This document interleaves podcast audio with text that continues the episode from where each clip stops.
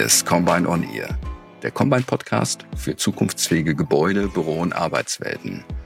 Combine On Ear ist unser Podcast, in dem wir mit interessanten GesprächspartnerInnen über aktuelle Themen der Immobilienwirtschaft sprechen wollen. Wir kombinieren Perspektiven für einen ganzheitlichen Blick, ohne Tellerrand. Die emotionale Bindung an ein Unternehmen moderiert den Zusammenhang vielfältiger Faktoren, die die Überlebensfähigkeit des Unternehmens unterstützen. Seit vielen Jahren ist die emotionale Bindung der Beschäftigten an ihr Unternehmen jedoch gering ausgeprägt. Das zeigt der Gallup Engagement Index, der seit 2001 zu den renommiertesten Studien zu Arbeitsumfeld und Führungskultur gehört. In der Studie von 2020 werden nun die Auswirkungen der Pandemie in den Blick genommen. Die Studie zeigt, dass sich die emotionale Bindung in der Pandemie erhöht hat und gleichzeitig die Bereitschaft der Mitarbeitenden steigt, den Job zu wechseln. Auch die Burnout-Gefahr ist der Studien nach gestiegen, besonders bei Mitarbeitenden mit geringer emotionaler Bindung an das Unternehmen. Eine zentrale These der Studie ist nun, dass die Führungskräfte in der Pandemie für die Ausprägung der emotionalen Bindung der Beschäftigten zum entscheidenden Hebel geworden sind. Welche Rolle spielt hierbei die stärkenorientierte Führung? Inwiefern wird die Stärkenorientierung durch die virtuelle Zusammenarbeit und der mittlerweile oftmals eingeführten Regelung mit zwei oder drei Tagen Homeoffice beeinflusst? Und wird das Büro zu einem immer wichtigeren Führungsinstrument? Darüber sprechen Pa Sinjen und Dr. Sandra Breuer in unserer 18. Episode engagierte MitarbeiterInnen durch stärkenorientierte Führung. Pa Sinjen ist Managing Partner bei Gallup und berät globale Unternehmen dabei, Verhaltensänderungen in ihren Organisationen voranzutreiben Dr. Sandra Breuer ist Geschäftsführerin bei Combine.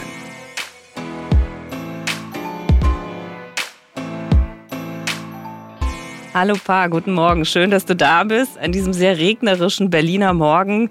Ähm, wie geht's dir heute Morgen? Äh, nass. Erstmal nass, aber sehr gut geht's mir heute Morgen. Schön hier zu sein. Wunderbar, vielen Dank.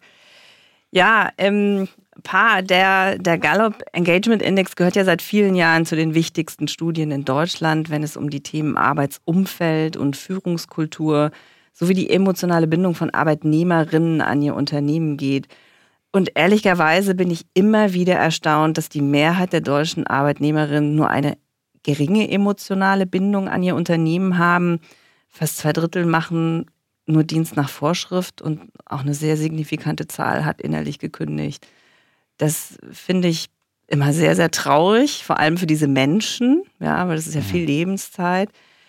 Und die vergangenen Monate haben wir unsere Arbeitswelt ja auch nochmal alle ganz anders erlebt. Und ähm, wie hat Corona sich denn auf die letzten Umfrageergebnisse ausgewirkt? Ähm, was ist unverändert geblieben? Was ist neu? Habt ihr da durch die Studie was rausfinden können und welche Zahlen haben mich da am meisten überrascht? Also am meisten überrascht, und vielleicht fange ich erstmal mit dem Positiven an, denn wenn wir über diese Ergebnisse reden, hast du natürlich vollkommen recht, dass sie echt ähm, ernüchternd sind, eigentlich traurig sind. Und du hast es schon ähm, gut ausgedrückt, wenn man an diese vielen Menschen denkt, die jeden Tag zur Arbeit gehen und sich bei der Arbeit so fühlen und so empfinden, ist das traurig. Was man aber nicht vergessen darf, ist, wie gut es Menschen bei der Arbeit in Deutschland generell geht. 92 Prozent sind sehr zufrieden mit ihrem äh, Lebensstandard. 69 Prozent sind sehr, sehr zufrieden mit ihrem Gehalt. Ähm, 80 Prozent sind zufrieden, wenn sie an das Unternehmen denken, welche äh, sie haben Hoffnung, dass es in, im, im, im Unternehmen weiter in der richtige Richtung gehen wird.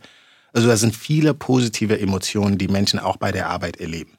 Nur wenn es um die erlebte Führung geht, da tut sich leider in der Tat seit 20 Jahren relativ wenig.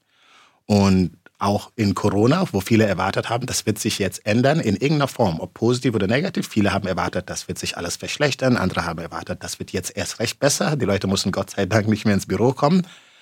Hat sich keins von beiden eigentlich getan. Das Endergebnis ist, dass es sich nicht verändert hat.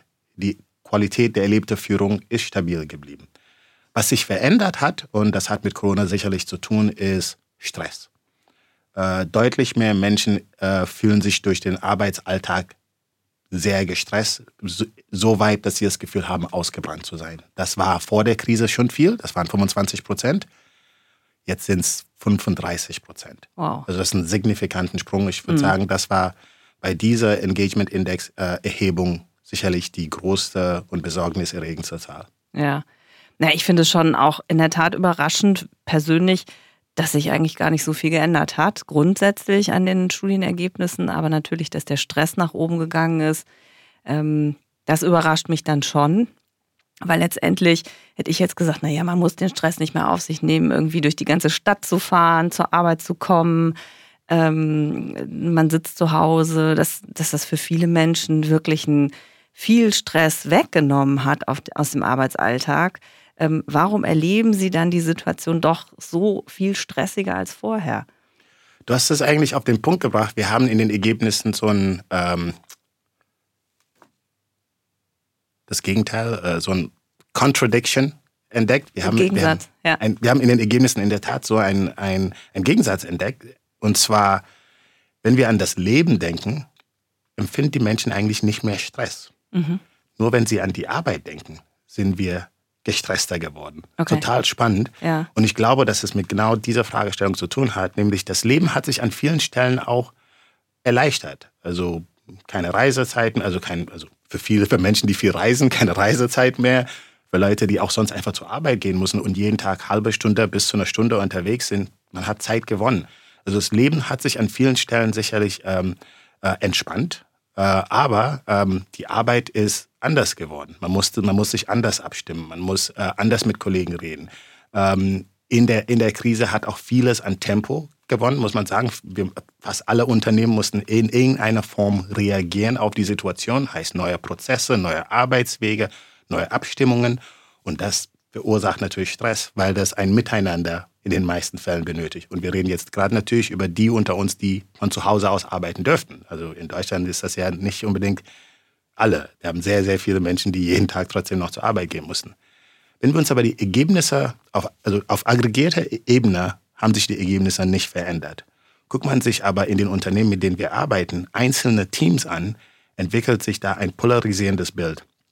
Heißt, die Teams, die so, die vorher schon engaged waren, also emotional gebunden waren, wo das Miteinander eine positive war, wo die Führungskultur wertschätzend und anerkennend war, da ist Engagement sogar etwas gestiegen in den meisten Fällen, weil die Führungskräfte, gerade wenn der Mitarbeiter nicht da ist, sich bewusster, zielgerichteter auch mal umgeguckt haben. Wie geht's dir? Brauchst du gerade was? Fehlt dir was? Läuft die Zusammenarbeit? Das hat man aktiv bewusst gemacht. Die Kollegen oder die Führungskräfte, die das vorher auch nicht gemacht haben, ähm, die haben es noch weniger gemacht. Vorher haben sie es ja zufällig im Büro gemacht, indem sie einen Mitarbeiter über den Weg gelaufen sind und gesagt haben, ach, Thomas, stimmt, wie läuft's? Und, Und jetzt ist aus den Augen, aus dem Sinn. Ja. genau das ist passiert. In den Teams fehlt es noch mehr an Feedback. Und, und das Ergebnis ist, dass es im, im aggregierten Ergebnis hat sich nichts getan, aber einzelne Teams sind entweder mehr gebunden oder weniger gebunden durch die, durch die Krise. Okay. Jetzt hast du den Unterschied auf verschiedene Teams beschrieben. Gibt es, habt ihr Unterschiede festgestellt zwischen Führungskräften und Mitarbeitenden, wie sie die vergangenen 18 Monate erlebt haben, was sich da für sie geändert hat? Also die Situation ist für Führungskräfte stressiger geworden. Äh, und ähm, äh, bei Gallup ist es immer eine Gratwanderung. Einmal sehen wir Führungskräfte als entscheidendster Hebel für äh, die Grad der emotionalen Bindung. Und die Daten belegen wirklich, dass es auf den Führungskraft ankommt. Auf der anderen Seite zeigen uns unsere Daten global immer wieder, Führungskraft sein ist auch keine leichte Aufgabe, obwohl wir es alle aus Gründen, die ich nicht immer verstehe, werden wollen. Ähm, Führungskräfte empfinden, erleben mehr Stress. Führungskräfte äh, haben das Gefühl, dass ihre Arbeit häufiger auch auf ihr Privatleben äh, sich negativ ein, einwirkt.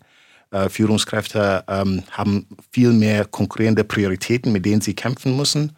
Und natürlich ist all das in der Krise gestiegen. Das heißt, die Gruppe, die verantwortlich ist, die großenteils verantwortlich dafür ist, gut zu führen, nämlich die Führungskräfte, ihnen geht's schlechter. Und, und da darf es dann auch nicht wundern, dass sie ihrer Führungsaufgabe nicht gerecht werden. Ja.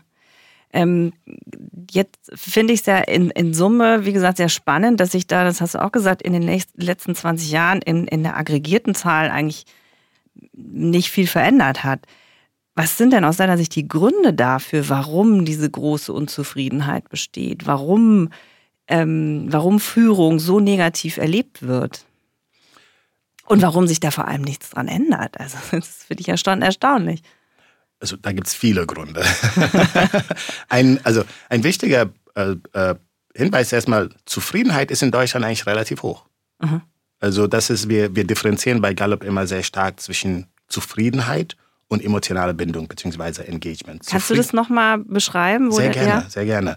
Also Zufriedenheit ist die Erfüllung rationaler Faktoren. Mhm. Äh, also zufriedener machen wir äh, äh, Menschen, indem sie ähm, eine Arbeitsplatzsicherheit haben. Was wir in Deutschland doch großenteils haben. Nicht in alle Branchen. Also da gibt es auch Branchen, wo das nicht, nicht der Fall ist. Aber großenteils haben wir hier Arbeitsplatzsicherheit. Man muss keine Angst um sein, um sein, um sein finanzielles Wohlergehen haben. Ähm, Zufriedenheit steigert sich, indem ich für eine coole Marke arbeite. Also wer für Mercedes-Benz arbeitet, das macht einem zufrieden, weil das einfach eine coole Marke ist oder finden nicht alle vielleicht, aber ich schon. Äh, äh, und wer für Marken arbeitet, die eben nicht so sexy sind, nicht so cool sind, da leidet die, die Zufriedenheit drunter. Ähm, wer überdurchschnittlich verdient, also in der Branche überdurchschnittlich verdient, das steigert Zufriedenheit. Wer deutlich unterdurchschnittlich bezahlt, da leidet Zufriedenheit drunter. Also Zufriedenheit sind wirklich großenteils eher diese rationale Komponente, Hygiene, Hygienefaktoren oder Unternehmensrahmenbedingungen. Engagement oder emotionale Mitarbeiterbindung, da geht es eher um, wie, wie, es schon in der Name heißt, um die Emotionen. Äh, es geht um die lokalen Erfahrungen und Erlebnisse. Wie wird mit, mit mir umgegangen? Kann ich meine Meinung sagen oder muss ich die Klappe hier halten? Äh, fühle ich mich wertgeschätzt? Habe ich hier Freunde oder bin ich hier Outsider im Team? Habe ich das Gefühl, dass ich mich weiterentwickle, dass ich jeden Tag vorankomme? Das sind eher emotionale Bedürfnisse, die Menschen an ihrem Arbeitsplatz haben. Und das Wichtigste ist, das sind Bedürfnisse, die eher lokal erfüllt werden. Wir reden immer viel über Unternehmenskultur, was das Unternehmen machen muss. Emotionale Bindung findet im Lokalen statt. Dort, wo meine Kollegen sind, die Menschen, mit denen ich jeden Tag zu tun habe und am wichtigsten, wo mein Vorgesetzter ist. Ähm, äh, weil so, so sehr wir alle jetzt an das äh, New Work und Holicracy und Independent Work glauben, schauen wir doch immer wieder zu unseren Führungskräften und gucken, wie führen sie uns und wie sie uns führen, ist äh, federführend oder entscheidend dafür, wie es uns bei der Arbeit wirklich geht. Mhm. Und wenn ich jetzt auf, ähm, auf dieses emotionale Thema schaue, ist ja auch, also finde ich, hat ja Emotionalität sehr viel damit zu tun, dass auch alle meine Sinne angesprochen werden. Ähm, nun erlebe ich das so, dass durch das Homeoffice einfach viele Sinne wegfallen. Ja, man, man, das Einzige, was ich noch sehe, ist, auf einem Screen sehe ich Menschen in 2D vielleicht. Viele machen auch nicht die Kamera an. Die Kultur gibt es ja leider auch oft genug. Und ich höre die Menschen so. Und alles andere fällt ja weg. Mhm. Ähm, und was glaubst du, wenn jetzt die meisten Unternehmen, mit denen ich so agiere, die haben so eine zwei oder drei Tage Homeoffice-Regelung auch nachhaltig implementiert. Also mhm. Der Weg zurück ins Büro wird sicherlich nicht mehr der sein, wie er mal war vor, ähm, vor anderthalb Jahren, knapp zwei Jahren. So, das wird aber nochmal die, die Art, wie wir miteinander umgehen, wie wir vor allem auch diese, diese emotionale Seite des Unternehmens erleben können oder des Teams erleben können, nochmal fundamental verändern. Wo siehst du da die großen Herausforderungen, auch vor allem in Hinsicht auf Führung? Corona hat die bestehenden Herausforderungen nur gestärkt. Also ich sehe keine neuen Ver Herausforderungen an sich. Die Herausforderungen, mit denen wir bisher zu kämpfen waren, hatten, waren äh, Führungskräfte, die kaum Feedback gegeben haben. Äh, weil man gedacht hat, der Mitarbeiter weiß doch, was zu tun ist, der hat doch seine Jobbeschreibung, soll er einfach machen. Äh, Führungskräfte, die nach dem Motto gelebt haben, nicht geschimpft, ist Lob genug. Äh, Führungskräfte, die sich eher mit ihrer Tätigkeiten, also ihrer Expertise beschäftigt haben, als wirklich ihre Rolle als Führungskraft, als Coach. Das waren die Herausforderungen, mit denen wir seit 20 Jahren, eigentlich deutlich länger, aber wir erheben es seit 20 Jahren und sehen es ganz klar, mit denen wir zu kämpfen haben. Was die Krise gemacht hat, war, ein, ein, ein Freund von mir sagt, die Krise hat einfach so ähm, die Pflaster über die Wunde äh, ähm, weggerissen. weggerissen. Mhm. Und jetzt ist es einfach offensichtlicher geworden. Mhm. Denn Feedback geben ist umso wichtiger geworden, wenn man sich nicht mehr zufällig sieht. Mhm. Ähm, äh, ehrliches Feedback, konstruktives Feedback, äh, einander zu challengen, äh, was man sonst vielleicht im, im Vier-Augen-Gespräch einfacher gemacht hat, weil, weil es einfach, weil diese in der Tat diese verschiedenen emotionale, äh, ähm, diese verschiedenen Emotionen ähm, einfach dann da waren, live waren. Das muss man jetzt am Telefon manchmal machen, manchmal auch ohne, ohne Videokonferenz. Was es dann erfordert für eine Führungskraft ist, das muss sich viel zielgerichtet, viel bewusster, dieses accidentally äh, Emotionen ansprechen, findet nicht mehr statt. Und deswegen, es sind nicht neue Herausforderungen. Ich habe die große Hoffnung eigentlich, dass die Herausforderungen jetzt endlich auch ehrlich angegangen werden.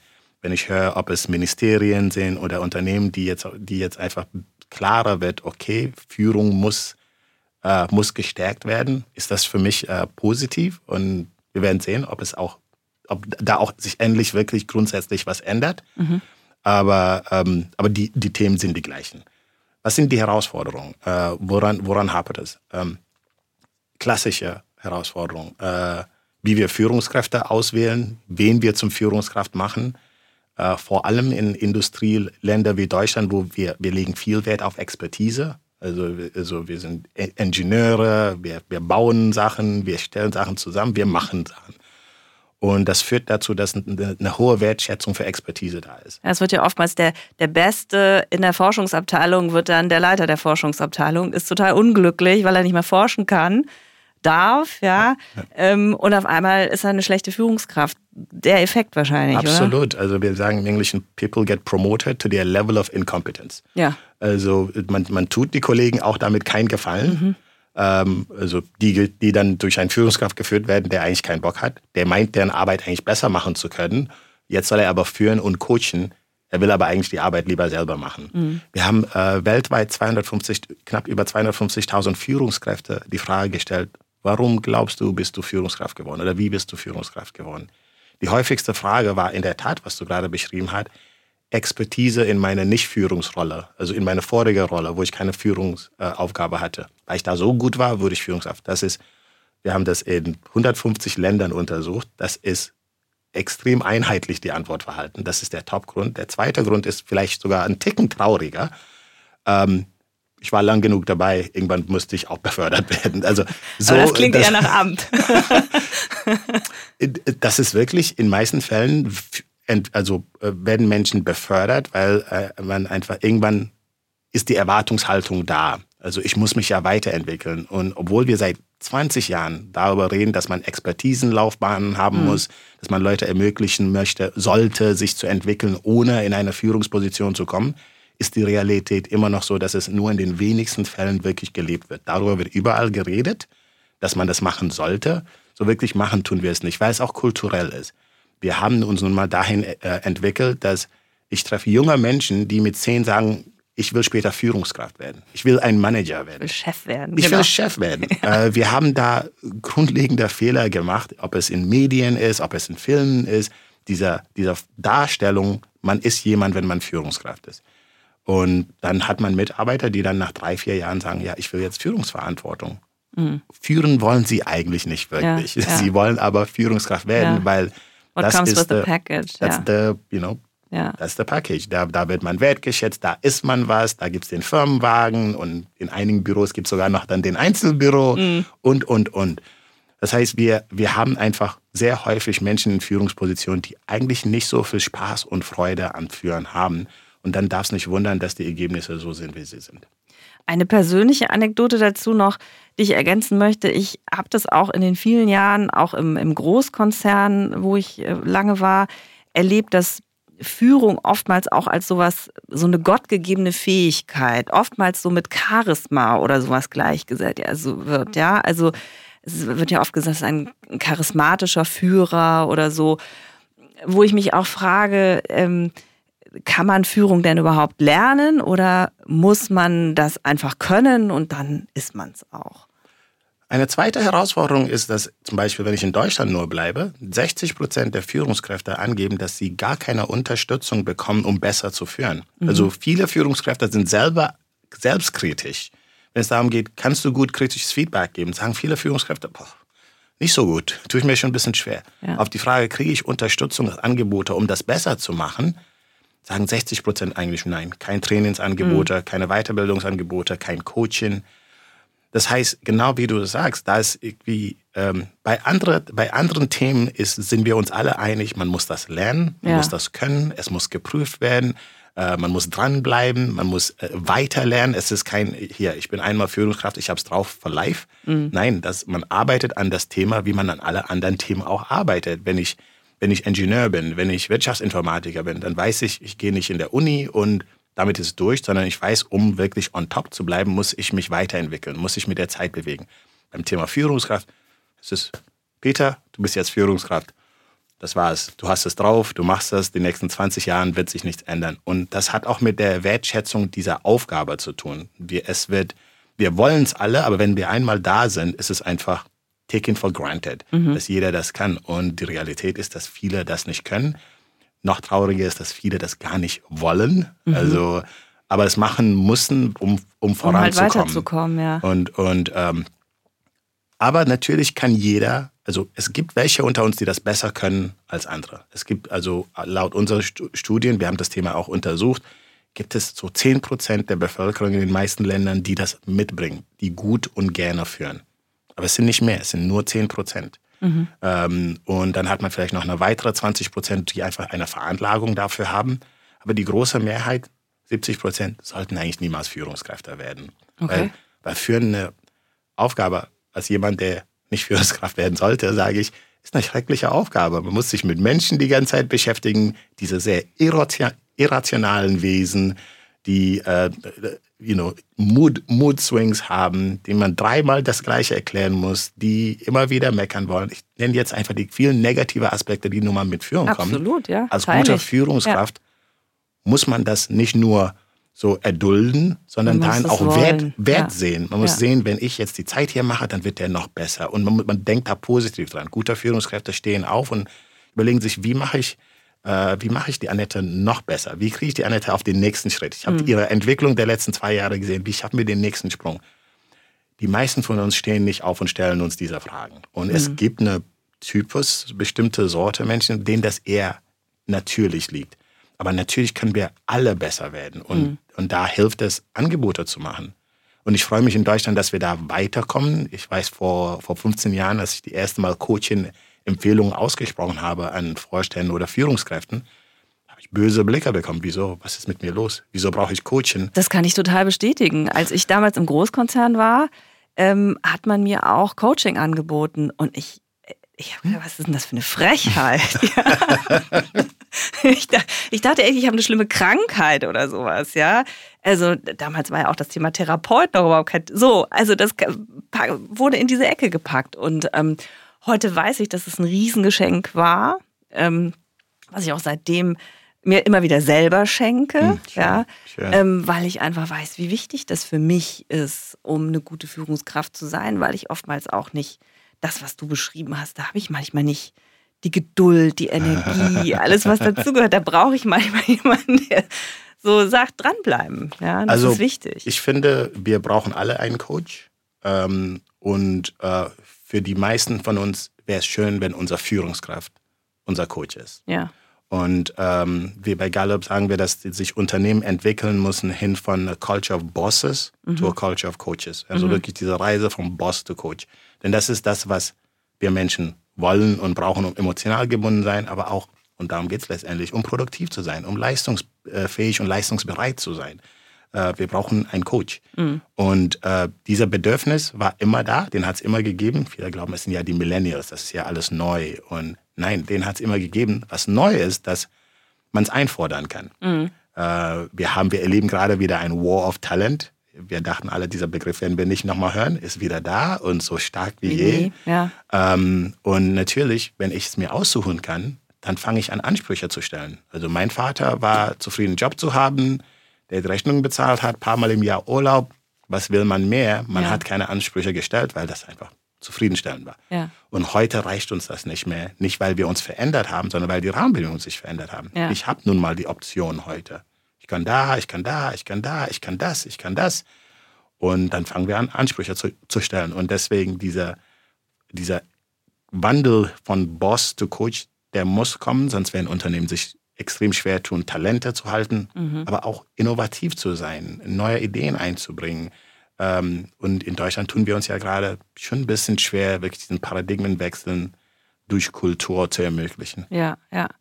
jetzt hast du es ein paar Mal angesprochen. Ähm, der Gallup ist ja eine international ähm, sehr große Firma. Ihr macht auch eure Studien immer weltweit oder die, gerade den Engagement Index. Wo stehen wir dann da im internationalen Vergleich? Sind wir, sind wir gut? Sind wir Mittelfeld? Wo, wo stechen wir vielleicht heraus und wo müssen wir echt aufholen? Fangen wir doch beim Positiven an. Wunderbar, dass du immer erstmal. ja. wir, glauben, wir glauben in Gallup äh, sehr an der positiven Psychologie. Und es geht nicht darum zu manipulieren, sondern wer den Fokus auf das Positive liegt, den der lebt auch positiv, ja. Der lebt auch positiver. Ja. Das heißt nicht und hat auch mehr Energie, um das Negative anzugehen, was mhm. wir letztendlich tun müssen. Ähm, deswegen fangen wir bei Gallup über Bildung positiv an. Ähm, das nehme ich schon mal mit heute aus unserem Gespräch. Alright. Immer erstmal die positiven Dinge. Das kostet nur 20 Euro, ja. nein, ähm, nein, das, ähm, was wir in Deutschland zum Beispiel wesentlich besser machen als alle anderen, und da schmunzeln viele in Deutschland immer drüber, aber ich finde das eine Stärke, auf die wir stolz sein sollen, äh, klare Erwartungen setzen. Ach, das können wir gut? Das können wir besser als alle. Okay. Das können wir extrem gut. In Deutschland weiß jeder Siebte, der morgens aufsteht und zur Arbeit geht, genau, was von ihm erwartet wird. Ach, okay. So. Also sorry, nicht jeder Siebte, 70 Prozent meinte ja, ich natürlich. Ja, ja. In Deutschland wissen 70 Prozent genau, was von ihnen bei der, Tag, bei der, bei der Arbeit erwartet wird. Mhm. Weltweit sind es nur 50 Prozent. Oh, okay. Muss man sich überlegen. 50 Prozent stehen jeden Tag auf und gehen zur Arbeit und sind sich nicht. nicht ganz sicher, was von ihnen erwartet. Sie wissen es ungefähr. Mhm. Ungefähr. Und für die Führungskräfte da draußen, überlegt euch, was, warum euer Leben manchmal so schwer ist, wenn ja. ihr Mitarbeiter habt, die nicht diese absolute Klarheit haben. Ja, ja. Das ist die Grundlage für Engagement. Die Grundlage für emotionale Bindung ist Klarheit darüber, warum wir hier sind. Mhm. Was, was muss ich eigentlich machen? Ähm, das machen wir wirklich in Deutschland besser. Ähm, dann gibt es Aspekte, die wir einfach deutlich schlechter machen als anderen. Und das wird äh, die vielen Deutschen nicht überraschen alles, was mit dem Positiven zu tun hat. Wertschätzung, ja. Loben, ja. Anerkennen. Ja. Also diese, dieses Sprichwort stimmt wirklich großenteils für viele Menschen, die in Deutschland arbeiten, nicht geschimpft ist Lob genug. Absolut. Das ist die erlebte Führungskultur. Das beginnt ja schon im Kindergarten, wenn wir ehrlich sind. Ja. Ist für mich einer unserer äh, Chancen, nenne ich es mal, als Gesellschaft, wenn wir angefangen in der Schule eine stärkere äh, äh, und positive Leistungskultur zu schaffen, Mhm. dass, dass Leistung auch belohnt und anerkannt wird. Äh, ich sage immer als Beispiel, ich habe in der Schule in der Basketballmannschaft gespielt und in USA wäre das ist das was Besonderes. Man fühlt sich besonders. Die Lehrer wissen das und geben einem auch manchmal sagen, nee, du brauchst jetzt ein bisschen mehr Zeit für Training. Zu der Class musst du nicht kommen. Mein Ziel ist nicht, dass wir hier sagen, weil man Sportler ist, muss man nicht zu Unterricht gehen. Hätte ich toll gefunden. Das ist nicht meine, mein, mein Ziel. Aber da hat es einfach auch eine Wertschätzung dafür gefehlt, dass ich in der Schulmannschaft Basketball spiele. Das hat niemand interessiert. Das hat die Lehrer nicht interessiert, außer Herr Nötlich, mein Sportlehrer. Das ist wirklich niemand interessiert. Und das ist zwar ein blödes kleines Beispiel, aber so leben wir in vielen anderen Themen, auch bei der Arbeit, dass ähm, wir wirklich nicht diese Lobenkultur haben, dieses anerkennende Kultur. Und das machen zum Beispiel, wenn wir an anderen Ländern denken, die Amerikaner deutlich besser. Für Mhm. uns ist es sogar manchmal be befremdlich, Ja. wie toll sie alles feiern, wie alles awesome ist, Ja. alles amazing ist. Ähm, aber es funktioniert. Ja, feiern So. ist doch eigentlich was viel Schöneres als schimpfen und, meckern. und, ja. Oder schlimmer noch, ignorieren, Ja. was wir hier eher machen. Ja. Also dann lieber schimpfen. Also wer, wer Kinder hat, ganz weiß, ähm, die Kinder bauen dann am meisten Kacke, äh, wenn sie ignoriert werden. Mhm. So, und was wir machen hier ist, wir, wir loben gar nicht, wir schimpfen manchmal, meistens ignorieren wir Mhm. und denken, der weiß doch, was zu tun ist. Dem muss ich doch nicht sagen, der soll einfach seinen Job machen. Mhm. Ist, ist doch, also warum muss ich hier noch dranbleiben Ja, und immer ja, wieder vor Augen führen, wa- warum das, was er oder sie macht, wichtig ist. Und, also, und das machen wir wirklich schlechter als viele anderen Ländern, dieses, dieses Coaching. Äh, der Führungskraft ist hier immer noch ein sehr, wir machen Ansagen. Ansagen, ja. Äh, wir geben äh, klare, klare Richtlinien, in welche Richtung es gehen soll und dann melde dich, wenn du so weit bist, wenn du es geschafft hast. Ja. So. Ist das, was du beschrieben hast, ähm, ist das was, äh, ist es das Thema Stärkenorientierung, was hat das was damit zu tun? Ist das das, dass ich auf die positiven Dinge hinschaue? Was ist die Stärke meines Gegenüber? Was ist die Stärke meiner, meines Teams, meiner Mitarbeiterinnen?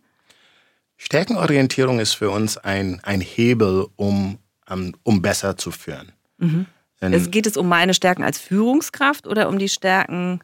So, ähm, sowohl, der, als, als, auch. auch. Mhm. Also das Ziel ist es ja, wir haben die unter uns, die diese Verantwortung und Aufgabe, manchmal Herkulesaufgabe haben zu führen, führen ja äh, nicht, wie Henry Ford gesagt hat, zwei Hände. Henry Ford hat mal gesagt, ich brauche keinen Menschen, ich bräuchte eigentlich nur die Hände. Kann der Mensch zu Hause bleiben? Okay. Ich bräuchte nur die Hände, die die Arbeit machen. Und er hat vollkommen natürlich recht, denn dadurch, dass der Mensch mitgekommen ist, kamen alle Komplexitäten, die einen Menschen nun mal auszeichnen. Emotionalität. Die Emotionalität. Oder er hat mhm. gesagt, können wir die bitte zu Hause lassen? Okay. Und es wäre auch für Unternehmen viel einfacher. Wir hätten viele Probleme nicht, wenn man das machen könnte. Geht leider nicht. Also haben wir, bringen wir ganze Menschen und wie, wie führe ich einen Mensch? Mhm. Also ich muss den kennen, ich muss ihn verstehen. Also wir haben jetzt lange darüber geredet, wie wichtig Feedback, Loben, Anerkennen, Herausfordern, Challengen, Stretchen, das gehört alles zum, zum Thema guter Führen. Aber wir sind sehr unterschiedliche Menschen, du und ich, Sandra.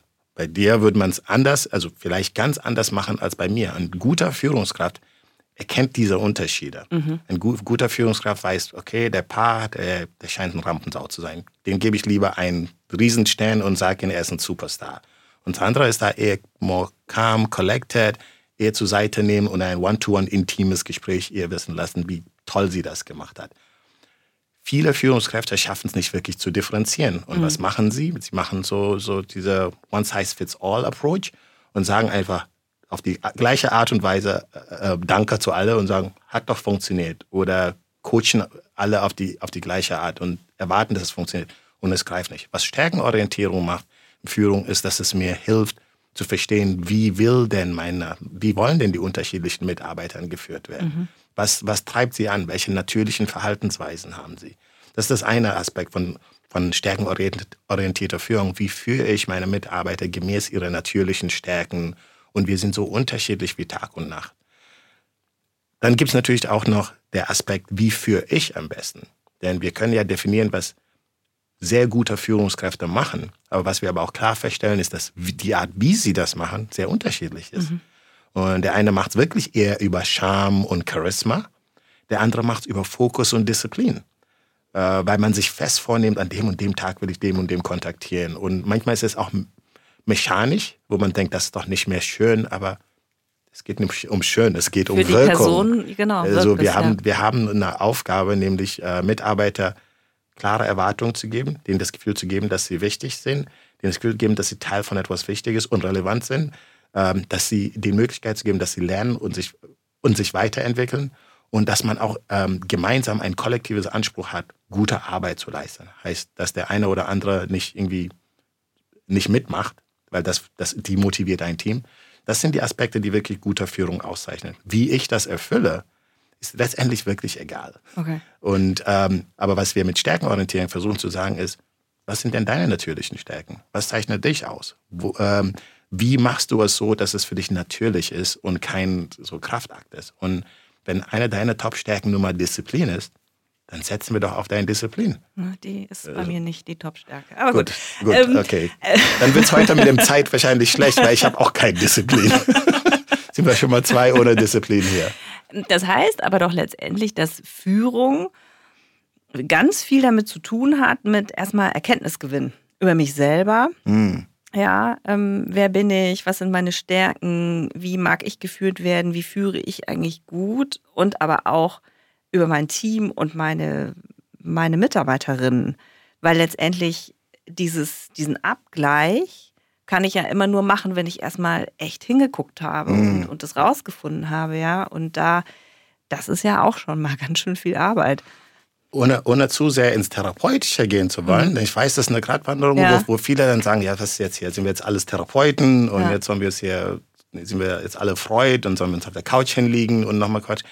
Ähm, aber du hast vollkommen recht. Also Führen erfordert auch Reflexion mhm. äh, über die eigenen Verhaltensweisen. Warum tue ich, was ich tue? Und was will, erwarte ich eigentlich? Was will ich eigentlich?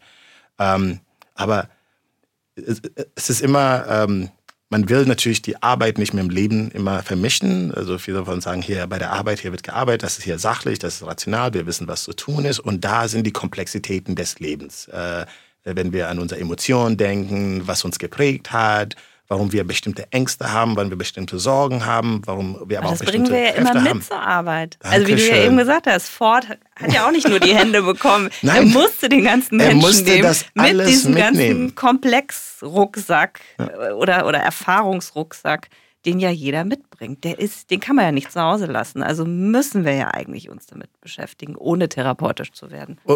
Ohne therapeutisch zu werden, das müssen wir immer wieder sagen, was auch traurig ist, weil das zeigt einfach, wie weit, dass wir noch nicht so weit sind zu erkennen, dass es, dass es teilweise sinnvoll ist, aber wirklich fast schon therapeutisch an uns und an anderen zu arbeiten.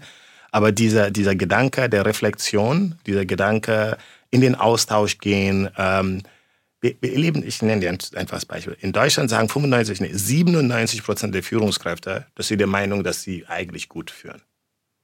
97 Prozent okay. sind der Meinung, dass sie eigentlich gut führen. 69 Prozent der Mitarbeiter sagen aber, nee, ich erlebe ziemlich schlechte Führungskräfte. Mhm. Spannend. Die Führungskräfte stehen nicht morgens auf und wollen schlecht führen. Also es fehlt einfach an der Reflexion und da, deswegen setzen wir bei Gallup mhm. einfach auch auf auf, auf Feedback. Mhm. Dass wir einfach Daten, wirklich sehr konstruktive, fokussierte Daten Führungskräfte zur Verfügung stellen zu ihrer erlebt, also da, darüber, wie ihre Mitarbeiter ihre Führung erleben. Und da darf man jetzt natürlich nicht die Welt da reinpacken, weil Führungskräfte haben es schon schwer genug, muss das fokussiert machen. Aber genau das machen wir, um einfach da Führungskräfte wirklich einen, einen Spiegel vor Auge zu halten. Weil Fremdbild und Selbstbild passen beim mhm. Thema Führen leider oft nicht also zusammen. zusammen. Ja, ja. Und, und da brauchen Führungskräfte einfach Unterstützung. Mhm. Thema Unterstützung für mich persönlich, nicht nur weil es mein Job ist, aber auch weil ich einfach, weil ich es auch nicht anders kenne und weil ich es auch gerne mag, ist das persönliche, die persönliche Interaktion, das Treffen. Ich finde es großartig, dass wir hier persönlich miteinander sitzen ich und es nicht remote machen, ja. ja. Ähm, das macht für mich einen Unterschied. Insofern macht es für mich auch einen großen Unterschied mit meinem Team, ähm, live und in Farbe an einem Ort zu sein. Bin ich da jetzt oldschool?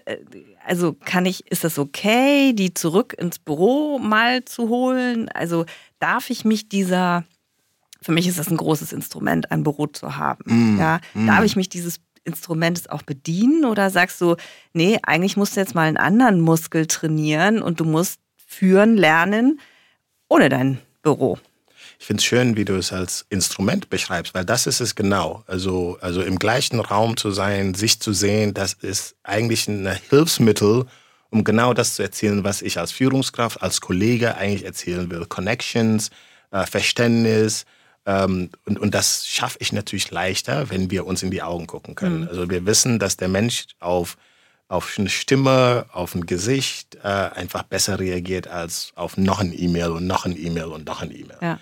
Ähm, deswegen ist das auf jeden Fall ein Instrument, den man bedienen sollte, mhm. wenn man es kann. Was man, wo man aber vielleicht auch realistisch sein muss, ist, dass sich äh, die Präferenzen gerade wandeln. Du hast vorhin schon gesagt, inzwischen sagt die Mehrheit, ja, zwei bis drei Tage die Woche fände ich nicht schlecht, flexibel anders zu mhm. arbeiten. Deswegen hast du auch da recht, wenn du sagst, ich muss, wir müssen auch zunehmend auch andere Muskeln bedienen. Denn wie ich schon vorhin gesagt habe, die, die Notwendigkeit bewusster, zielgerichteter ähm, more consciously äh, Feedback zu geben, more consciously wirklich auf Team Dynamics zu achten. Wie arbeiten denn die Kollegen miteinander? Wer hat denn welche Verantwortung übernommen? Informieren die sich gegenseitig? Das sind teilweise Herausforderungen, die sonst die, das Instrument Real Presence ähm, für uns gelöst hat. Den muss ich jetzt bewusster lösen. Mhm. Ähm, in, in meinem Team, mit den Kollegen, mit denen ich arbeite, sage ich schon, dass wir zwar individuell, aber auch immer als Team gucken, wann brauchen wir FaceTime? Also wann sollten wir eigentlich zusammenkommen? Es gibt Momente, wo es besonders wertvoll ist, wenn man kreativ sein muss, wenn wir in einer Brainstorming-Session sind, äh, wenn es auch um you know, emotionale Themen geht, wo auch irgendwie, wo es um einen Constructive Conflict geht, mhm. ja, was auch zur Arbeit gehört. Und dann sage ich, okay, die Meetings machen wir in person. Da, da bestehe ich drauf, weil ich glaube, dass es einfach relevant ist. Aber Gleichzeitig ähm, muss, muss, muss man auch mit den Zeiten gehen. Also du bist nicht konservativ aber, ähm, oder, oder traditionell, sondern du erkennst den Mehrwert. Aber manchmal muss man sagen, okay, wie kriege ich dieses Ergebnis auch anders? Mhm. Weil ich vermute, bei dir ist es auch nicht anders, dass dieser Möglichkeit zu sagen, alle müssen jetzt ins Büro kommen, was einige Unternehmen machen.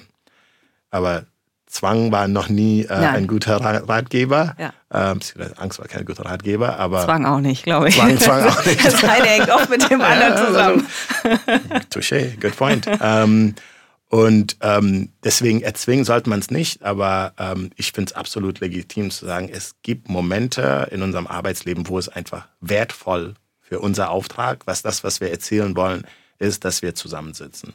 Und, äh, und das muss in den besten Fällen äh, äh, inklusiv stattfinden. Heißt, wir entscheiden das zusammen im Gespräch, in Teams. Wann macht es Sinn, dass wir zusammenkommen? Ja. Statt was viele Unternehmen aktuell machen, zu sagen, die gleichen Regeln für alle. Da helfen wir Unternehmen dabei zu sagen, man muss ja doch eigentlich individualisiertere Strategien haben. Hängt davon ab, welches Team es ist. Wer sind denn diese Teammitglieder? Äh, wie häufig treffen die sich auch so, weil sie einfach bestimmte Beziehungen haben? An welche Aufgaben arbeiten sie? Es gibt Teams, wo man einfach auch sagen kann, nee, verstehen wir. Ihr könnt eigentlich also 90 Prozent zu Hause bleiben aufgrund der the nature of the work. Äh, das hilft euch sogar, das macht euch sogar produktiver.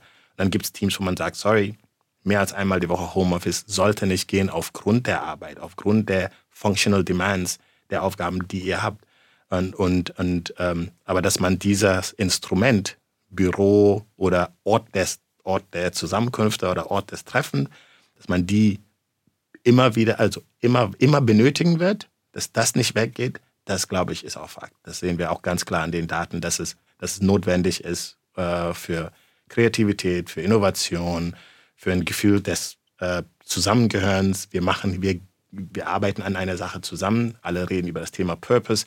Es ist sehr schwer, Purpose zu empfinden, wenn ich alleine bin. Purpose ist auch immer eine ein, ein Dynamik. Gegenüber, ja. We're in it together. Mhm. So, und, und das entsteht einfach schwer, wenn ich meine Kollegen nie sehe oder wenn ich meine Kollegen nie treffe. Zum Thema mangelnde Disziplin von uns beiden, wenn ich da auf die Uhr gucke, muss ich leider. Wow. genau. Ähm, ähm, Wie viele wir, Fragen haben wir geschafft? Drei? wir schaffen jetzt noch eine letzte. Alright, we can do this. Ähm, wir haben jetzt gerade schon darüber gesprochen. Du hast beschrieben, wie du dein Büro nutzt. Ähm, was ist dir für deine persönliche räumliche Arbeitswelt wichtig? Was wünschst du dir? Was hast du vielleicht heute nicht? Ähm, was wäre das, was dich da glücklich machen würde? Also, was ich mir wünsche, ist, ähm, aber es hat auch mit meiner Stärken zu tun. Ähm, ich bin Relator, ich bin kontaktfreudig, ich, ich lebe von der, von der Energie von anderen Menschen. So bin ich. Also leicht gesagt könnte man sagen extrovertiert, aber ist natürlich deutlich komplexer als extrovertiert, introvertiert. Und bei mir wäre es ein, ähm, Räumlichkeiten, wo, wo man zusammenkommt, wo Energy entsteht durch, durch, das, durch das Zusammenkommen. Heißt es Movement, man hört Stimmen, man hört andere Menschen, man hört ein Lachen, man hört auch einen Streit. Also das wäre für mich das eine, dass die Möglichkeit da ist, mit anderen Menschen zusammen sein. Äh, Wichtig aber auch ist, ähm, um nicht diese, an diese klassische ähm, ähm, Großflächenbüros zu denken, wo dann alle wie im Wolf, Wolf of Wall Street da zusammensitzen im offenen Bereich, dass es aber auch äh, genug Bereiche gibt, wo man sich äh, zurückziehen kann, mhm. äh, um konzentrierter zu arbeiten, um in, in, in you know, Vier-Augen-Gespräch mal ein bisschen tiefer in Themen einzusteigen. Dieser, dieser Flexibilität, die ist mir extrem, extrem wichtig. Und ähm, auch wenn das bisschen nach hier Silicon Valley klingt und nicht immer das Ziel, nicht das Ziel sein sollte, aber auch Möglichkeiten, sich zu bewegen. Ähm, also, oder auch mal anders zu sitzen oder auch mal anders zu stehen. Äh, die ganzen Sachen, die wir heute einfach auch ergonomisch wissen, wichtig sind. Dass man nicht immer in den gleichen Situationen sitzt, sondern einfach auch andere Konstellationen hat. Ähm, wenn man so groß ist und so schlechte Rücken hat, hat wie ich, dann ist das auch einfach gut, wenn ich weiß, mal lege ich mich hin, mal sitze ich in einem, in einem, in einem Sack, mal ähm, in, in einen Swing. Also ich finde auch, dass diese Flexibilität, was unser Physical State im Büro angeht, finde ich, also finde ich schön, wenn ich das im Büro hätte auch. Das klingt sehr schön, ja. Dann wünsche ich dir, dass du dieses Büro äh, in deinem Büro noch ein bisschen besser implementieren kannst, als es das vielleicht heute ist, dass du deine Swing und deinen Sitzsack bekommst. Und ich bedanke mich sehr herzlich, dass du heute da warst, dass du dich hast nass regnen lassen auf dem Weg hierher. Ähm, zwischenzeitlich, glaube ich, sind wir wieder ganz gut getrocknet. Ja. Und äh, können uns wieder neu nass regnen lassen draußen. Yay. Danke, Paar. Alles Gute. Danke, Jasa. Hat Spaß gemacht. Danke. Eindrucksvoll, wie die vielen Impulse von Parsinien, von Gallup und Dr. Sandra Breuer von Combine beim Surfen durch den renommierten Gallup Engagement Index 2020 entwickelt werden.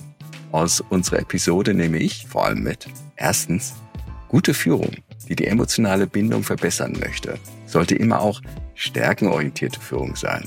Zweitens, Führungsentwicklung ist nicht Führungskräfteentwicklung.